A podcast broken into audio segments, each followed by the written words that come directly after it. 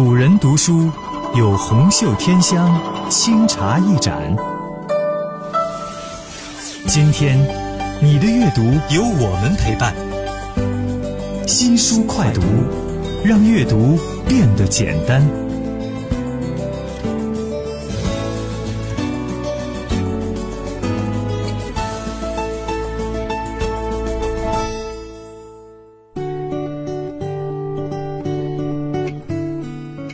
中波幺二零六江苏故事广播，每天晚上九点钟为您准时播出的新书快读节目。大家好，我是主持人聂梅。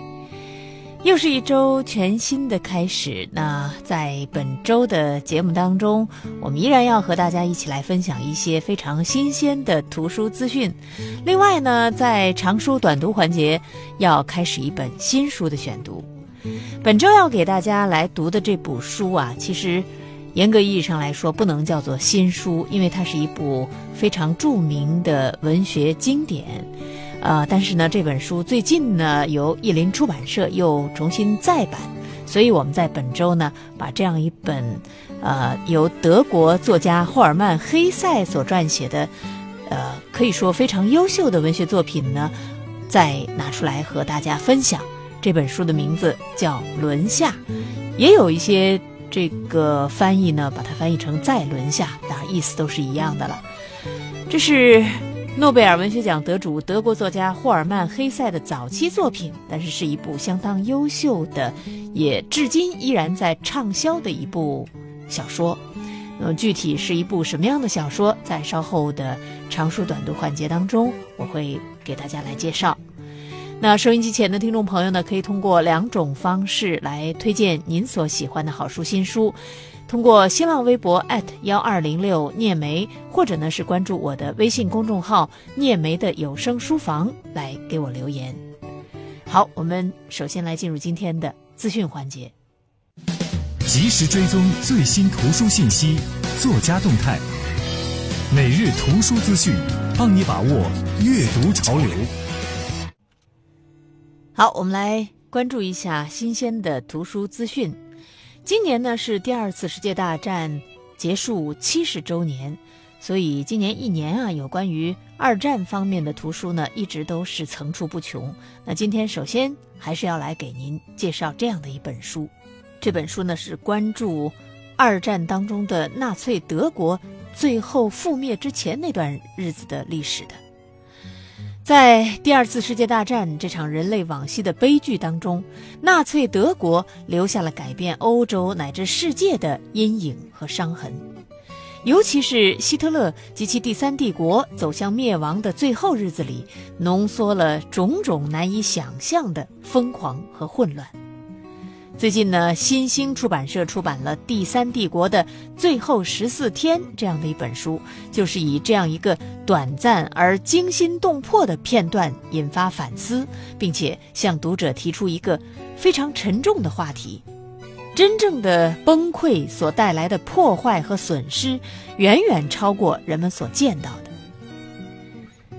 一九四五年四月十六号，柏林战役打响。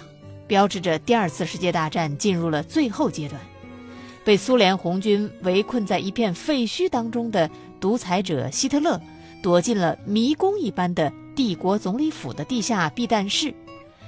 在生命的最后的十四天里，他仍然在下达那些不可能执行的命令，偏执妄想也愈演愈烈。最终，他立下政治和私人遗嘱。甚至安排好了如何处理自己的尸体，然后和新婚妻子艾娃·布劳恩双双自尽。《第三帝国的最后十四天》这本书的作者约阿希姆·费斯特是受人尊敬的著名的德国历史学家，他是纳粹德国研究领域当仁不让、备受尊崇的权威。这本书呢，打破了相关话题著作细节陈旧。知识落后的状况，在对大量的史料，其中不乏全新的一手材料进行收集、梳理、甄别之后，费斯特在这本书当中描述了1945年希特勒及其第三帝国被苏联红军围困以后，在行将灭亡的最后十四天里发生的事。他用贴近历史人物心理的方式，呈现了包括战争形势、纳粹的最后抵抗、帝国总理府地下避难室的末日生活、希特勒与艾娃·布劳恩的婚礼，以及两人最终如何双双自杀的过程。在四个叙述性的章节之外呢，费斯特也用四个思考性的章节讨论了一个在极端状态下的国家是如何被卷入历史漩涡之中的。这本书以贴近人性的手法，完美的还原了历史，令读者犹如身临其境。费斯特还作为顾问参与了2005年奥斯卡奖提名的影片《帝国的毁灭》的拍摄，所以不仅显示他的权威性，也从侧面证明了这本书的生动的场景感。这不仅是一本严谨的史学著作，而且是一本可读性很强的。非虚构文学著作。七十年前结束的那场战争带给世界人民的灾难和伤痛，是至今都难以忘怀的。我们中国人更是无法忘记那场灾难。在那场战争当中，三千五百多万中国人死于非命，这其中有平民百姓。有抗战将士，也有著名的文化人，比如说著名的文学家郁达夫，就是在一九四五年，这个已经是日本宣布投降之后，被日本宪兵在印尼的苏门答腊杀害。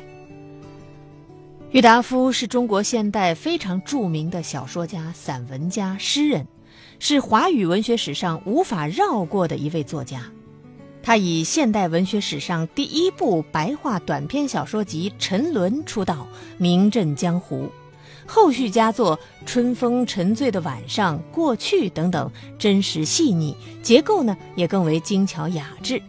他被诺贝尔文学奖得主大江健三郎评价为亚洲现代主义文学的先驱。如果不是死于日寇的屠刀之下，如果他不是英年早逝的话，我们。可以想象他之后会取得怎样更加伟大的文学成就。不过，他的生命虽然已经终止于一九四五年，但是他的文学作品却成为了不朽的篇章。最近呢，云南人民出版社重新出版了郁达夫的小说集《春风沉醉的晚上》，这本书精选了郁达夫生前的十一篇小说。以这些小说最初发表时的文献为基础，除了必要的字词调整以适应今天的阅读习惯以外，最大程度上保证了作品的原汁原味儿。这十一篇小说的侧重点呢是各有不同，有礼教之下婚姻的无可奈何，有炽烈情爱的无疾而终，有隐隐约约的同志之情，也有摧折人心的性苦闷、性怪癖。而对于旧时代背景之下知识分子的遭际，作者在抱有同情的同时呢，也向他们的投机和迂腐投去了无情的嘲讽。郁达夫最可贵的品质就是文学上的诚实。作为那个年代的作家，大胆并且细腻呈现种种似乎不该也不能有的人物心理，是非常有勇气也更为动人的。他写性苦闷。没有讳淫，不猥琐，叙述生存的艰难，全然不回避，没有怨气。面对文学，他像仆人一样忠诚。这些诚实的文字，不仅能够像真正的文学作品那样震撼你的心灵，也是通向郁达夫这位民国传奇作家的最佳的路径。好，介绍完这样的两本新书，我们接下来要进入今天的长书短读环节。本周为您选读的呢，是由译林出版社最近新近再版的一部经典文学作品《轮下》。《轮下》是诺贝尔文学奖得主德国作家霍尔曼·黑塞的早期作品。这本书具有强烈的自传色彩。书名呢，取自书中的校长告诫主人公吉本拉特的一句话。抓紧研习，以免被抛于车轮之下。在这部小说当中，黑塞用淳朴与含蓄的手法，生动地刻画出主角汉斯·吉本拉特少年时期的生活、青春期的迷惑、神学院的教育和家庭背景。这是黑塞自己的血泪经历，也是黑塞的自画像。书中充满了田园乡土的气味，对于心灵的危机与归宿的寻求，有着传神细腻的刻画。小说对于德国旧教育视野狭窄、缺少人文精神的批判呢，是入木三分的；对于少男少女的青春期心理描述和德国乡村大自然风景的描写呢，则是既清新又凄美，感人至深。这是一位孤独的流浪者所奏出的凄美的人生之歌。这本书问世以后啊，一时洛阳纸贵。迄今仍然是文学名著中的畅销书。接下来，我们就来听子君为您朗读《轮下》。读完一部长书，既辛苦又费眼。长书短读，六天了解一部书。长书短读。作为中间商和代理人的约瑟夫·吉本拉特。在同胞中没什么突出特点或与众不同之处，他和大家一样，身材魁梧，体格健壮，有点经商的天分，对金钱真诚而由衷的崇拜。此外，他拥有一座花园小洋房，一块家族墓地和在岁月中变得开明起来的宗教信仰。他对上帝、对当局保有得体的尊敬。盲目的遵守清规戒律，偶尔他喝点酒，但绝不会醉。有时候做点不大合规的生意，却从不出格。他骂没钱的人是穷鬼，也骂富人的摆阔。他是市民协会会员，每周五晚上去天鹰俱乐部玩九柱球游戏。此外，烘烤日、前餐或香肠汤的品尝活动，他也绝不会错过。平日里上班，他只抽廉价雪茄；饭后及周日，则吸点好牌子的。约瑟夫的精神生活是典型小市民的，心智久已布满尘埃。除了传统而严格的家庭观念，对儿子的自豪，以及偶尔对穷人们发发善心之外，没有更多可圈可点之处。他的智商不过表现为一点儿与生俱来的小聪明和算计才能，阅读呢，仅仅限于浏览浏览报纸、艺术享受方面，看看市民协会举办的业余爱好者的演出，兼或欣赏一下马戏表演，对他来说，这些足够了。如果把约瑟夫的名字和住所随便某个邻居调换一下。也不会有任何改变。他内心深处怀疑所有超常的能力和人格，出于嫉妒的本能，对任何超凡脱俗、更自由、更高贵的精神力量抱有敌意。这一点和本城所有的其他父亲没什么两样。好啦，关于约瑟夫，我们就说到这儿。他平庸的生活及未被意识到的悲剧色彩，还是留给某个深刻的讽刺家去描述吧。约瑟夫有个独子，他才是我们这本书的主角。汉斯·基本拉特是个才华出众的孩子，这只需要看一眼他在众多孩子中显出的文雅和独特就足够了。黑森林地区的偏僻小镇还没出过这样的人物，本地人的见识和影响力从未超出地区狭小的范围。天知道。男孩那严肃的目光、聪颖的前额和优雅的步态从何而来？或许是母亲的遗传。母亲已经去世多年，生前给人的唯一印象就是脆弱和郁郁寡欢，在父亲身上也断然看不到这些品质的痕迹。难道真的有什么神秘的火花从上苍降临到古老的小镇吗？在他八九百年的历史中，虽然孕育了许多能干的市民，但像这样的奇才和禀赋，却还从来没有出现过。一个受过现代教育的旁观者，鉴于羸弱的母亲和漫长的家族史，也许会断言，这超长的智商意味着某种退化的开始。幸运的是，小城没有这样的人，只有几个年轻机灵的公务员和教书先生，借助报刊杂志隐约知道所谓现代人的存在。在这里，人们无需知晓扎拉图斯特拉如是说，也能够生活的很好，也算得上受过教育了。他们婚姻稳定。大多数家庭幸福美满，维系着一成不变的老实生活。他们生活忧郁，饱食终日，无所事事。过去的二十年间，一部分人从手工业者成长为了工厂主，对官员恭敬有加，争相交往，私下里却叫他们穷鬼或者笔杆子奴才。奇怪的是，尽管如此，他们最大的野心还是让自己的儿子去上大学，将来好能做官儿。可惜，这一点愿望往往也成为无法实现的好梦，因为他们的子女往往要费尽九牛二虎之力，甚至留级，才能勉强的读完高中。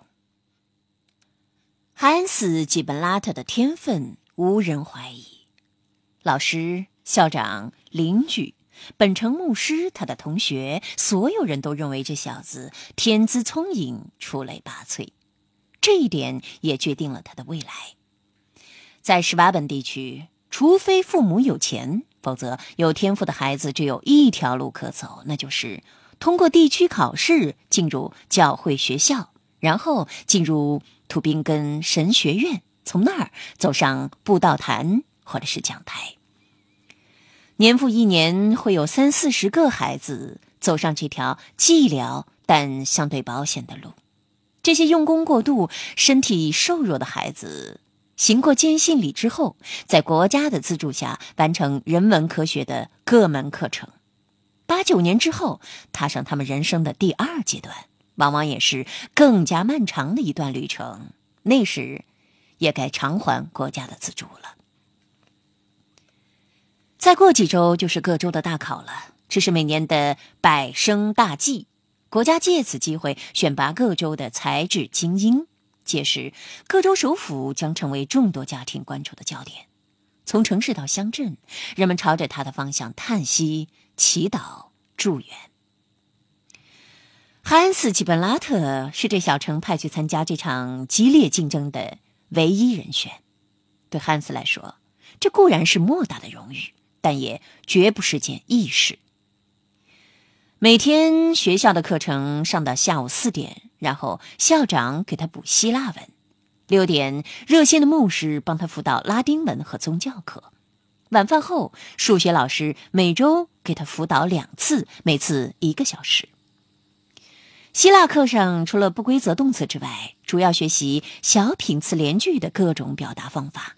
拉丁文则要着重掌握简洁明晰的风格，尤其是要了解诸多的诗歌韵律的细微差别；而数学课呢，则重点学习复杂的比例运算法则。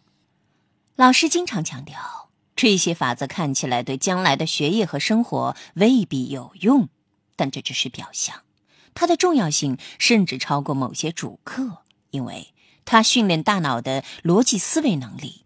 是清晰、冷静、卓有成效的思考的基础。为了避免负担过重，不致因智力训练而疏忽了对心灵的照拂，每天早晨开课前一个小时，汉斯可以去听坚信理课程。从布伦茨的教义问答手册中，在熟记并背诵问题和答案时，让宗教生活那振奋人的气息滋润他年轻的心灵。只可惜。这本该神清气爽的时刻，汉斯却毫无兴致，自己放弃了天赐之福，把时间都用在学习世俗科学上了。他把事先准备好的纸条偷偷的塞进教义问答手册，都是些希腊文、拉丁文单词或训练题。在偷偷摸摸做这些小动作时，他会经常的良心不安。每次校长走到身边，或者只是叫到他的名字，他都会胆战心惊。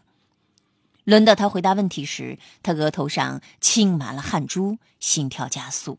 但他的答案总是准确无误，发音也无可指责。校长对此十分看重。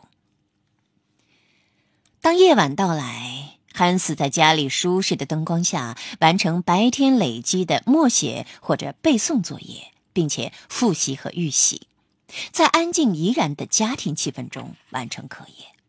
他因为其深刻的促进作用而受到班主任的推崇。周二和周六一般要学习到十点，其他日子到十一二点，甚至是更晚。父亲有时候抱怨太费灯油。但是看到孩子勤奋努力，满意和骄傲之情油然而生。偶尔有点闲暇时间或者星期天，他毕竟是占了我们生活中七分之一的时间。总是有人劝他抓紧时间读一些学校没有涉及到的作家的作品，或者是复习复习语法。哦，当然了，要适度，适度，一个星期散一两次步还是必要的。这会产生意想不到的效果。天气好的时候，拿本书到户外去读一读，你会发现在空气清新的大自然里读书是件多么惬意的事情。总之，你要振作起来。于是呢，汉斯尽量的打起精神来，散步时也不忘学习。他明显的睡眠不足，眼圈发黑，就像被驱赶着，默默的四处游荡。有一次，班主任这样问校长：“您觉得基本拉特怎样？他能通过吗？”“哦，当然！”校长兴奋地说，“他可不是一般的聪明，简直就是超凡脱俗的化身，我一看就知道。”最后一个星期，这超凡脱俗更加显而易见了。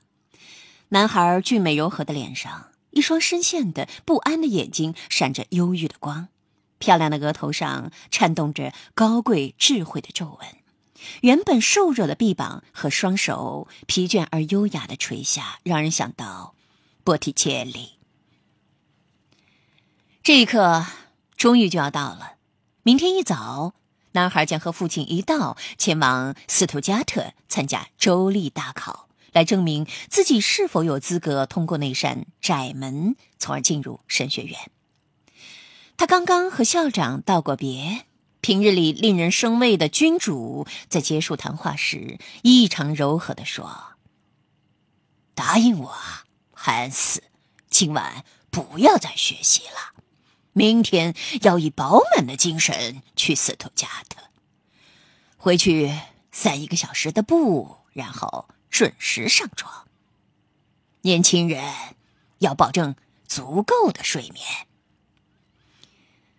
本来呢，担心迎接自己的会是一大堆的忠告，没料想受到如此关心。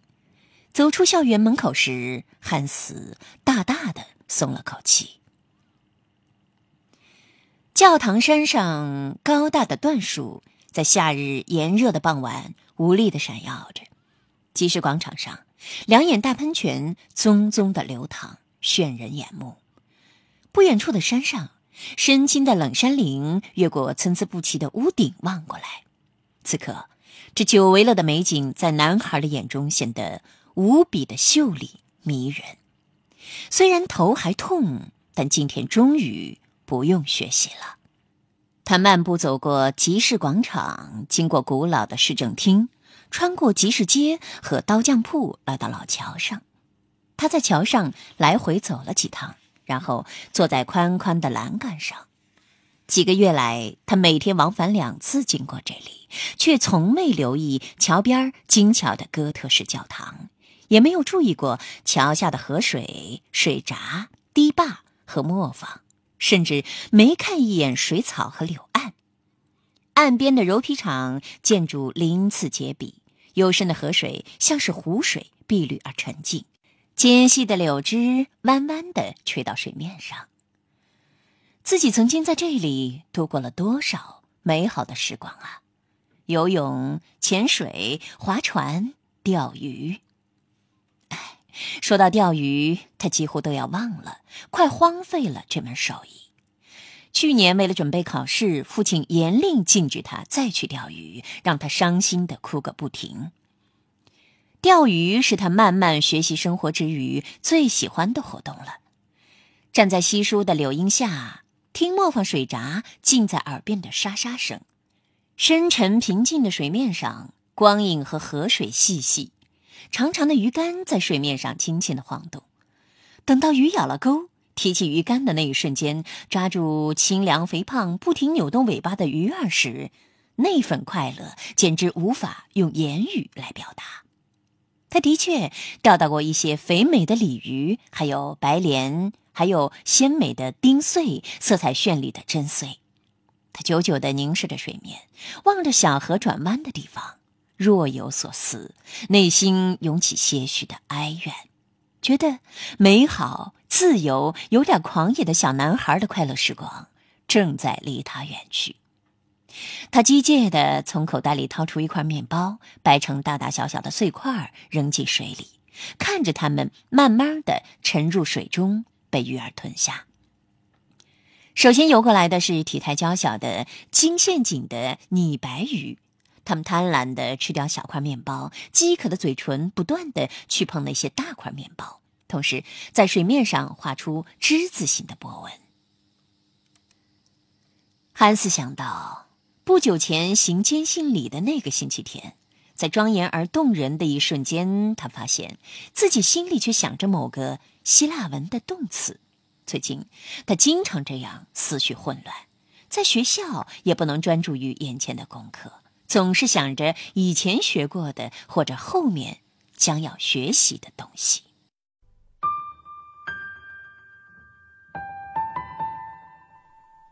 从铺天盖地的新书当中挑选值得一读的好书，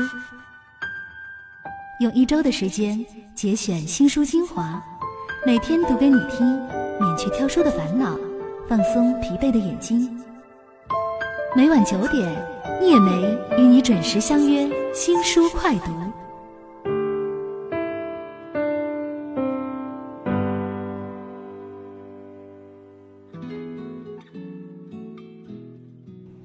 如果把人名、地名都换掉的话，我相信每一个听到这段文字的人都会以为，这说的是中国的某所学校里的校长和学生吧？是的，真的是很让人惊讶。这小说里的故事发生在二十世纪早期，可是听起来呢，跟我们今天的学校里的情形啊，还是一模一样的，尤其是中国的学校。所以也就不难理解，这本书到现在仍然是一本畅销书，仍然具有着现实意义。结束我们今天的新书快读，稍后是经典阅读节目，您将听到的是《追风筝的人》。如果您想了解节目的详细情况，欢迎关注江苏广播的微博、微信。我是聂梅，我们明天再见。